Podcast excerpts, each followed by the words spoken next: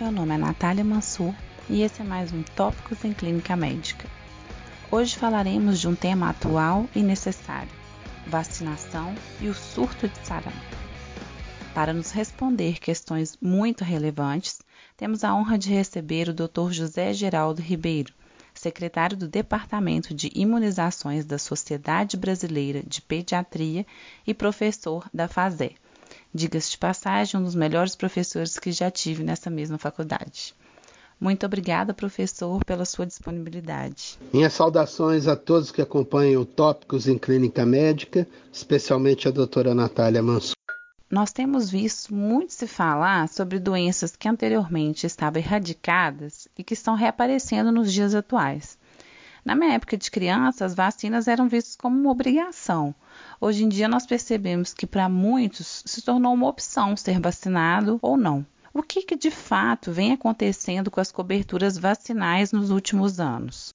Infelizmente, se percebeu uma queda nas coberturas vacinais no Brasil. As verdadeiras razões estão sendo objetos de estudos mais aprofundados. Mas uma coisa é clara: as vacinas são vítimas do seu próprio sucesso. Na medida em que os profissionais de saúde e a população passam a não ver aquelas doenças que eram tão comuns, começam a não temer mais as doenças e às vezes temer mais os eventos adversos de vacina do que as doenças. Mas aí o que acontece é que as doenças retornam, como aconteceu com o sarampo, por exemplo, em que nós tivemos no ano passado cerca de 10 mil casos só em Manaus. Então é um ciclo que nós não podemos entrar, né? Porque a queda das coberturas vacinais realmente permitirá o retorno destas doenças.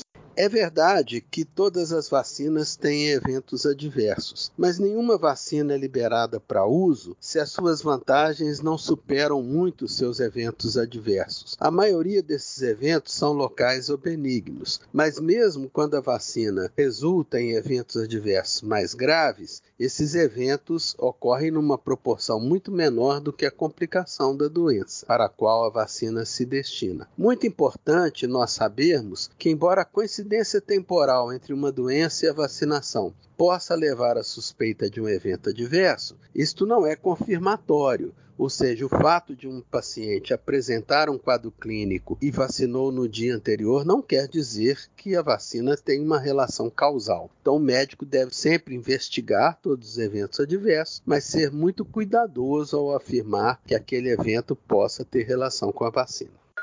O Brasil recebeu o certificado de erradicação do sarampo em 2016 pela Organização Pan-Americana de Saúde. E em 2018 a gente perdeu esse certificado com a confirmação de novos casos.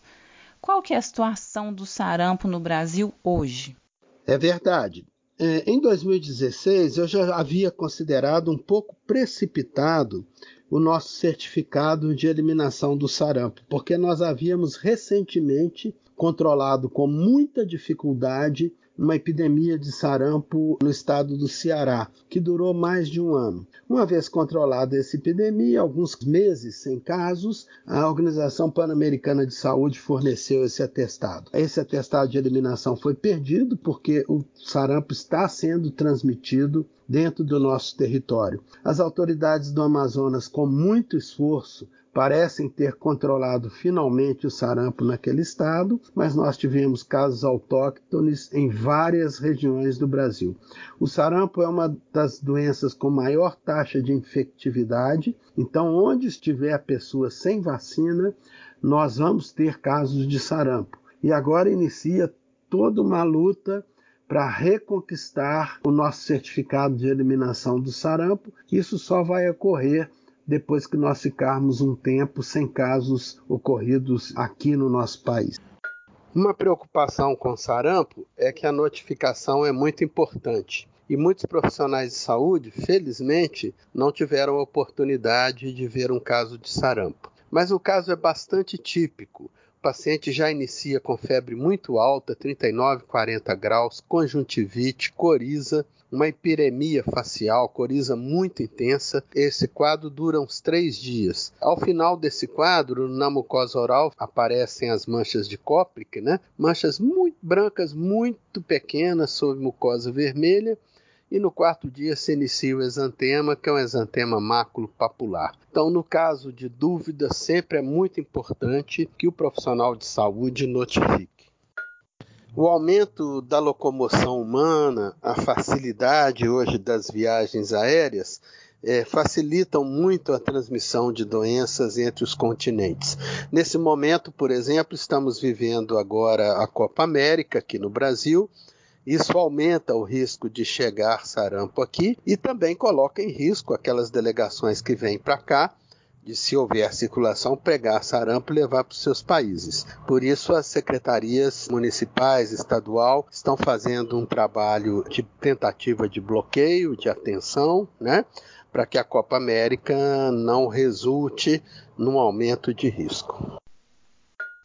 Nós sabemos que o sarampo é altamente contagioso. O que, que nós, médicos, profissionais da saúde como um todo, podemos fazer para colaborar com a resolução dessa situação? Na minha opinião, não pode haver consulta médica, consulta pediátrica do adolescente, do adulto, do idoso, sem avaliação da situação vacinal.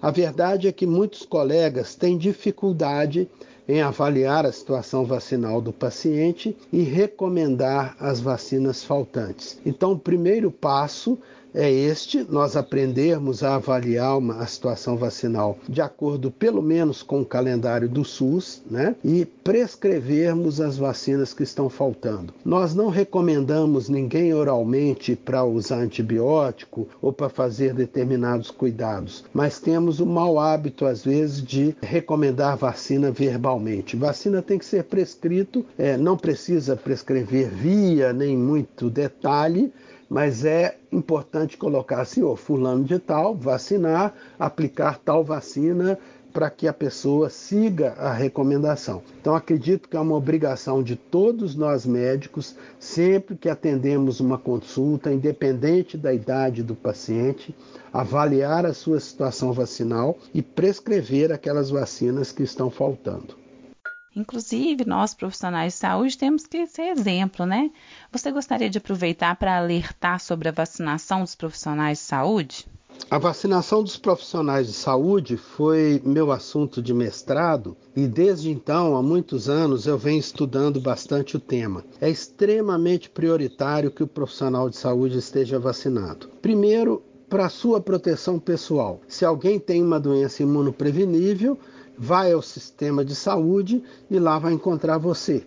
Você é a pessoa que mais provavelmente vai ter contato com esse paciente. Depois, para proteger as pessoas que você ama, se você é médico, pega coqueluche e transmite para o seu filhinho de um, dois meses de idade, ele pode ter uma forma muito grave da doença. E para proteger nossos pacientes, você pode ter um paciente que sofreu um acidente vascular cerebral, internado numa terapia intensiva, se recuperando, você chega lá com o vírus da influenza, transmite para ele e ele vai ter um quadro gripal muito grave, com muita dificuldade vai se recuperar. Então nós temos a obrigação de nos proteger, proteger as pessoas que nós amamos e nossos pacientes. É uma obrigação ética estar com todas as vacinas em dia. Eu destacaria nesse momento a vacina tríplice viral, todos os profissionais de saúde tem que ter o registro do recebimento de duas vacinas tríplice viral. Destacaria também a tríplice celular do adulto,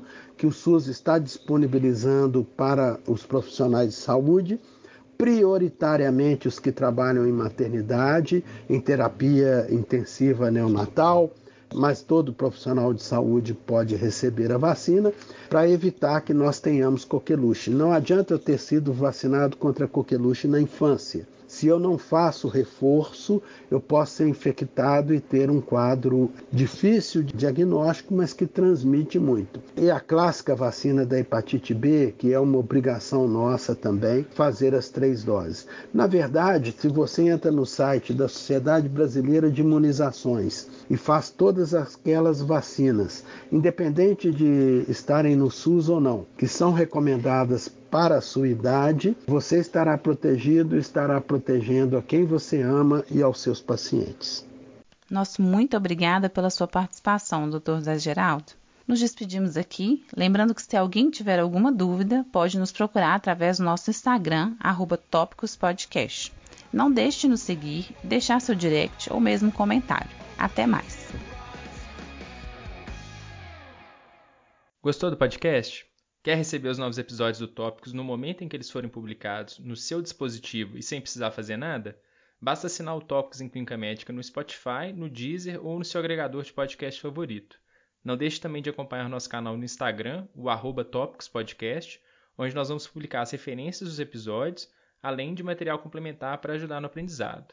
Lá também é o canal de comunicação com a nossa equipe para fazer comentários, críticas ou até para sugerir pauta para os próximos episódios. Até a próxima semana.